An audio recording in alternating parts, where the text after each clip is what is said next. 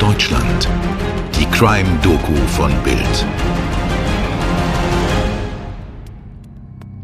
Und dann haben wir uns verabschiedet und das war dann ganz herzlich und locker. Und dann habe ich einer, der Caroline, habe ich meine Visitenkarte gegeben und habe gesagt, hier, was man so macht normalerweise, wenn man geht. Und dann guckt sie mich ganz entgeistert an und sagt, sagen Sie mal ganz im Ernst, glauben Sie, ich rufe Sie an? Und dann habe ich gesagt, natürlich nicht. Ist ja klar, habe ich die äh, Visitenkarte wieder zurückgenommen und dann sagte sie, wenn wir uns mal sehen sollten, wir kennen uns nicht. Herzlich willkommen zu einer Sonderfolge in unserer Reihe hier bei Tatort Deutschland. Wir erzählen euch heute, wie Chefreporter Peter Hell für Bild exklusiv zwei Frauen des deutschen Auslandsgeheimdienstes traf. Agentinnen, die im operativen Geschäft des Bundesnachrichtendienstes BND Informationen beschaffen, Kontakte knüpfen und Geldflüsse sowie Hintermänner ermitteln. Dazu wurde Hell in der neuen Zentrale in der Berliner Chausseestraße empfangen. Was er dafür tun musste und was er dabei erfuhr, erzählt er im Gespräch mit meinem Kollegen Stefan Netzeband. Peter, du hast für Bild sehr spannende Einblicke gewonnen in die Arbeit des BND, also des Bundesnachrichtendienstes. Und zwar jetzt nicht gegen den Willen von irgendwem, von irgendwelchen Chefs, sondern mit Einverständnis der Behörde. Was musste denn alles passieren, damit man dich da überhaupt empfing? Naja, ich hatte viele Vorgespräche halt mit der Behörde selber, mit dem Sprecher des Bundesnachrichtendienstes, mit Martin Heinemann. Wir äh, haben schon vorher Geschichten gemacht zusammen, Sicherheitsgeschichten natürlich, sicherheitsrelevante Geschichten und im Zuge dessen bin ich interessiert gewesen, mal Nachrichtendienstler wirklich persönlich kennenzulernen und vor allen Dingen im speziellen Frauen, weil erstens die Frauenquote beim Bundesnachrichtendienst liegt gerade mal bei 35 Prozent, sprich von 6.500 Mitarbeitern. Und das Spannende, Frauen zu interviewen oder kennenzulernen, die operativ draußen arbeiten, also außerhalb der Behörde, keine Analysten sind, keine Techniker, sondern die wirklich sogenannte Humans sind, also Human Intelligence heißt das im nachrichtendienstlichen Jargon. Das heißt, sie operieren draußen vor Ort, führen Quellen, versuchen an Informationen zu gelangen, eben mit nachrichtendienstlichen Mitteln. Und wenn man das machen will, dann muss man da halt sehr speziell vorgehen und das bedarf eben auch einer speziellen Ausbildung und es bedarf natürlich spezieller Fähigkeiten, die diese Frauen haben und all das ist unfassbar spannend. Denn wie wird man Geheimagentin? Wie wird man in eine Behörde eingeschleust, beziehungsweise dass man dort arbeiten kann? Wie muss man sich verändern? Wie muss man sich das vorstellen? ich muss im Prinzip eine Art Doppelleben führen für mich, für meine Familie, für meine Freunde und ich habe ein anderes Leben halt in der Schattenwelt der Geheimdienste. Die Zitate der Agentinnen in diesem Podcast haben wir nachgesprochen, weil sie nicht aufgezeichnet werden durften. Wenn ich in einen Einsatz gehe, muss ich mich für Monate von meiner Familie verabschieden. Jeder Kontakt ist tabu. Ich nehme dann eine andere Identität an. Meine Legende muss ich kennen. Sie muss 100% wasserdicht sein. BND-Zentrale Berlin Mitte. Der geheimste Ort Deutschlands. Überwachungskameras zeichnen jeden Schritt auf. Die Fenster sind abhörsicher. Kein Wort dringt nach außen. Diese Zentrale war das größte Bauprojekt der Bundesrepublik Deutschland seit deren Bestehen. Der sandfarbene Kasten ist nach dem Flughafen Berlin-Tempelhof das zweitgrößte Gebäude Berlins. Hier erzählen die Agentinnen Bild von ihren Einsätzen. Was musstest du konkret, als du dann dahin gekommen bist, muss ja eigentlich ein Albtraum sein für Geheimdienste, so ein Pressefuzzi, der alles fotografieren und mitschneiden und sonst wie will. Wie musstest du darauf Rücksicht nehmen, als du da angekommen bist? Wir sind da im Prinzip zu zweit reingegangen. Der Fotograf ist mitgekommen und es ging eigentlich relativ leicht. Wir mussten nur unsere persönlichen Daten abgeben, Personalausweis abgeben. Man darf kein Handy mit in die Behörde nehmen, weil man eventuell Aufnahmen machen könnte oder Tonaufnahmen. Das gibt man ab und das kommt in einen Spind. Man darf keinen Laptop mit reinnehmen. Alle persönlichen Gegenstände eben auch nicht, nur ein Stift und Blatt Papier, mehr nicht. Und die Behörde, muss man sagen, ist sehr kalt innen drin. Also das geht sehr funktional zu. Also man schirmt sich schon sehr ab. Man will natürlich nicht, dass man von außen belauscht wird oder dass man irgendwie hereinschauen kann. Wer Men in Black kennt, der wüsste so ein bisschen, wie es aussieht. Also es sind kalte Wände, es ist, gesehen, ist ein Neubau in Berlin. Ein ne? Neubau, der mhm. von der Quadratmeterzahl 14 mal so groß ist wie, also 14 Fußballfelder. Sehr verwinkelt natürlich, mit speziellen Räumlichkeiten, die abhörsicher sind, mit Operationszentren, mit Lagezentren. Und wir sind dann eben reingeführt worden in einen speziellen Raum, wo wir eben mit den Agentinnen sprechen konnten. Am Tisch saßen eben auch zwei Personen von der inneren Sicherheit, die sich eben vergewissern wollten, was wir fragen, wobei man fairerweise sagen muss, es wurde uns nichts auferlegt, also wir konnten fragen, was wir wollten. Die Frage war halt immer, was geantwortet wurde. Und das ist natürlich bei Geheimdienstlern immer sehr schwierig, da das aufzubrechen, weil natürlich das oberste Gebot bei einem Nachrichtendienst ist natürlich so wenig wie möglich zu verraten oder so viel wie nötig. Der Bundesnachrichtendienst ist der Auslandsgeheimdienst der Bundesrepublik. Hauptsitz ist Berlin. Etwa 6500 Mitarbeiter sind hier und an teils geheimen Standorten stationiert. Das Auftragsprofil erhält der Dienst von der Bundesregierung und ist dem Kanzleramt unterstellt. Der BND erstellt Lagebilder über internationalen Terrorismus, wertet Satellitenbilder aus, sammelt Informationen zur Geldwäsche und Waffenhandel. Du hast jetzt zwei Personen kennengelernt, die im Prinzip auch die Protagonistin deiner Geschichte sind. Kannst du uns die auch kurz vorstellen? Also die beiden Frauen sind Eva und Caroline. Eva ist 27 Jahre alt und Caroline 33 Jahre alt. Und sie sind eigentlich ganz normale Frauen gewesen, wenn ich sie auf der Straße getroffen hätte.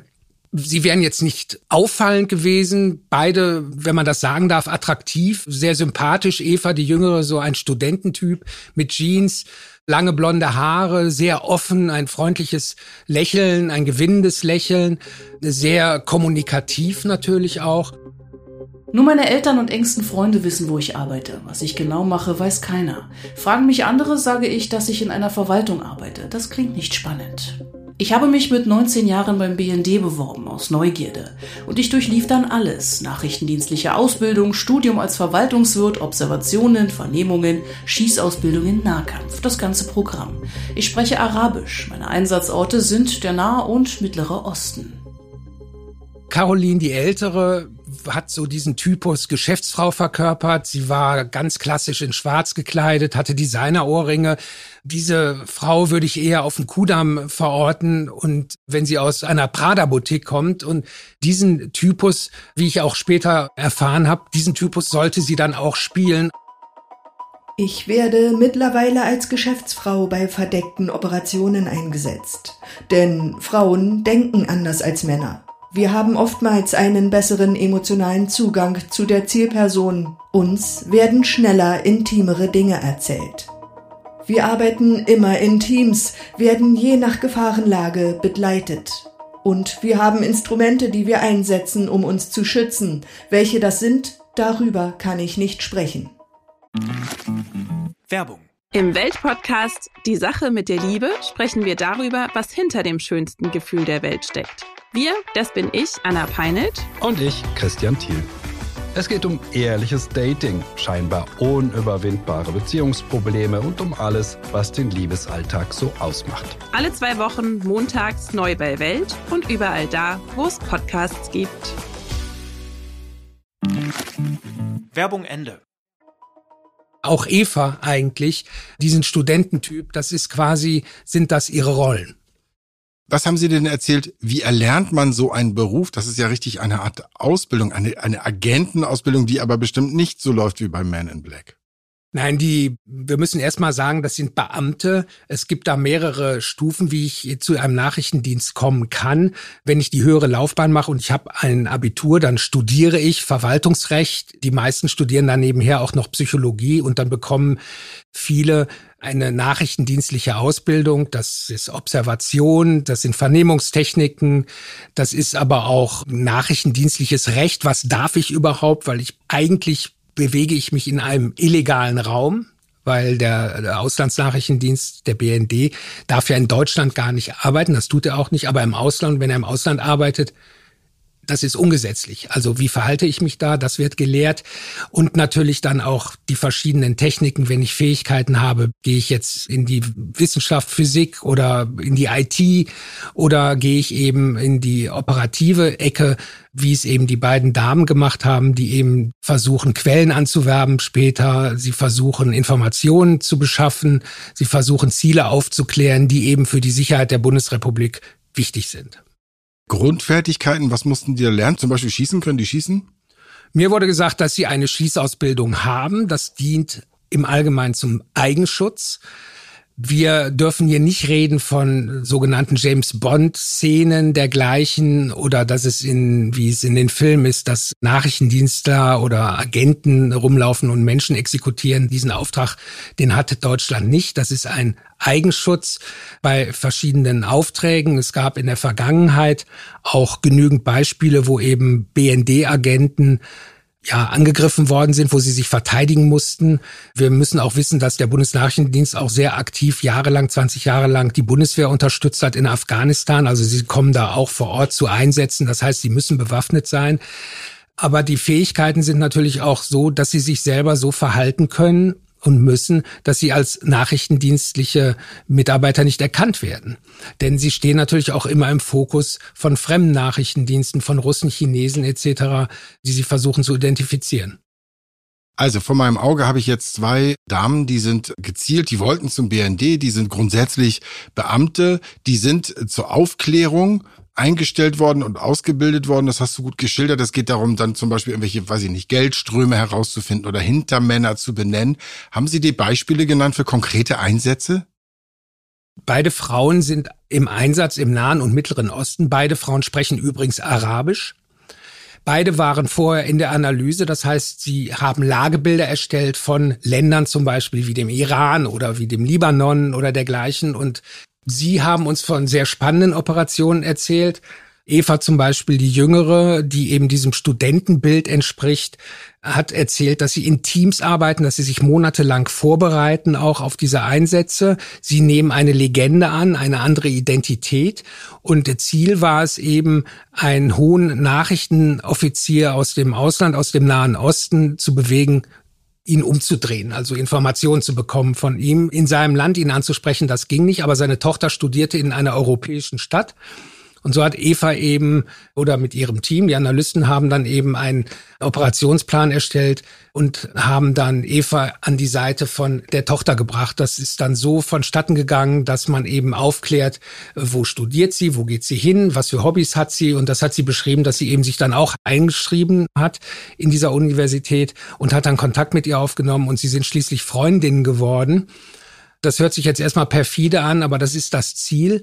Dann ist der Vater aus diesem Land zum Geburtstag zu seiner Tochter gekommen und dann saß Eva auf einmal beim Primärziel am Tisch. Und dann haben sie beschrieben, dass sie dann eben einen Familienausflug gemacht haben und dann war Eva auf einmal verschwunden. Und stattdessen kamen dann zwei Agenten vom Bundesnachrichtendienst und haben sich dann des Geheimdienstoffiziers angenommen und hatten ihn gebeten, eben, ob er vielleicht für sie arbeiten kann. Wie das dann ausgegangen ist, dann, das war top secret, dann haben sie nicht weitergesprochen. Hat die Caroline dann eigentlich auch einen spannenden Fall erzählt? Caroline ist eben der Typus Geschäftsfrau. Sie wird eben eingesetzt, legendiert als Import-Export-Businessfrau. Ihr Ziel war es, sich so nah wie möglich in ein Umfeld zu begeben, wo eine verdächtige Person aus dem Nahen Osten arbeitete. Der stand im Verdacht, Gelder, Terrorgelder nach Deutschland zu schmuggeln direkt an ihn heranzukommen war nicht möglich, also war auch eben hier wieder eine Umfeldaufklärung nötig. Und dann hat sie als Legende, ist sie in diese Stadt gegangen und hat Kontakt zu seiner Cousine aufgenommen, hat sich auch dort wieder mit angefreundet mit ihr, weil sie äh, haben rausgefunden, sie ist in einer Sprachenschule, die Cousine. Die lernte Deutsch und dann ist Caroline in die Sprachenschule gegangen, hat gesagt, ich lerne jetzt Arabisch und dort sind sie zusammengekommen und dort ist sie dann über die Cousine auch in diesen engeren Familienkreis eindringen können und konnte so Informationen beschaffen über über die Person, über die Zielperson, was sie dann machen allerdings, ob sie dann elektronische Geräte anbringen, abhören etc. oder wie auch immer, darüber sprechen sie dann nicht. Beide Frauen leben quasi ein Doppelleben. Sie melden sich zu Hause ab, sie müssen ihr Handy abgeben und sind teilweise Monate verschwunden. Selbst die Familie weiß nicht, wo sie sind. Den engeren Freunden sagen sie auch nicht, wo sie sind. Viele sagen, sie sind in einem Auslandsaufenthalt oder sie machen ein Sabbatical irgendwo in Neuseeland oder dergleichen. Die Identität, das weiß so gut wie keiner. Meistens sagen sie, wenn sie angesprochen werden, wo sie arbeiten. Wir arbeiten in der Verwaltung, in einem Ministerium. Das klingt dann auf Partys oder dergleichen so langweilig, dass dann keiner mehr nachfragt und dann hat sich das auch erledigt. Peter, wir haben in diesem Podcast ja schon über verschiedene Fälle gesprochen, unter anderem großartig, wenngleich auch mit keinem befriedigenden Ende der Fall Kühlburg, ein argentinischer Folterknecht, den du ja auch ermittelt sozusagen observiert hast. Deshalb zum Ende mal Hand aufs Herz, Peter, wird's dich auch mal reizen, als Agent zu arbeiten? Ehrlich gesagt, nein, als Agent zu arbeiten. Ich glaube, die Spannung ist weniger, als dass man sich das vorstellen kann. Was ich spannend finde oder was ich nachvollziehen kann, ist, wenn man mit den Agenten spricht, ist, dass sie alle sagen, sie gucken in eine Welt, in die man normalerweise nie reingucken kann. Also man sieht Dinge, die man eigentlich nie für möglich gehalten hat. Und das, was man sieht, ist nicht unbedingt das, was stimmt.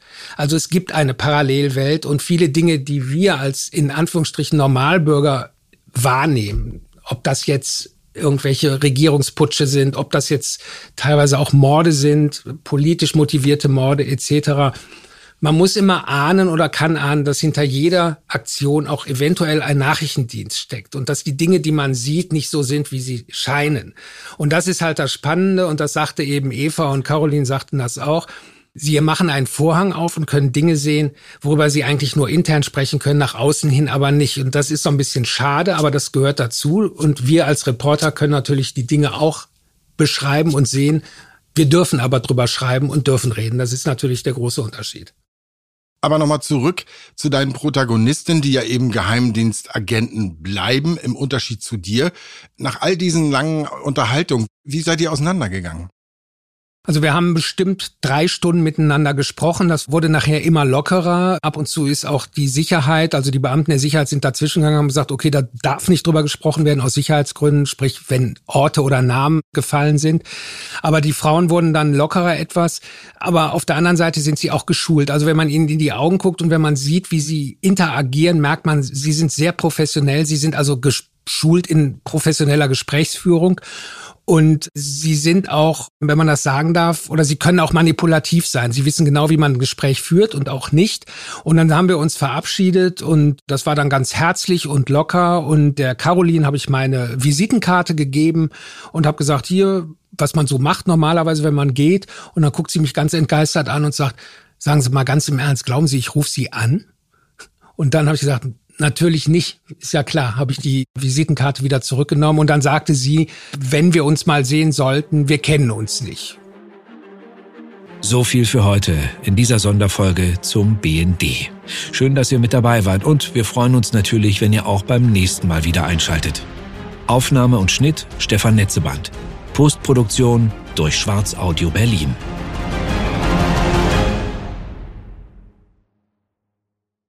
Dir hat diese Folge von Tatort Deutschland gefallen? Du bekommst von True Crime einfach nicht genug. Dann hör jetzt in unsere weiteren Folgen rein. Hier warten mehr als 200 spannende Fälle auf dich, wie das Verschwinden von Rebecca Reusch, der Prozess gegen O.J. Simpson oder die Entführung von Ursula Herrmann. Wir hören uns bei Tatort Deutschland.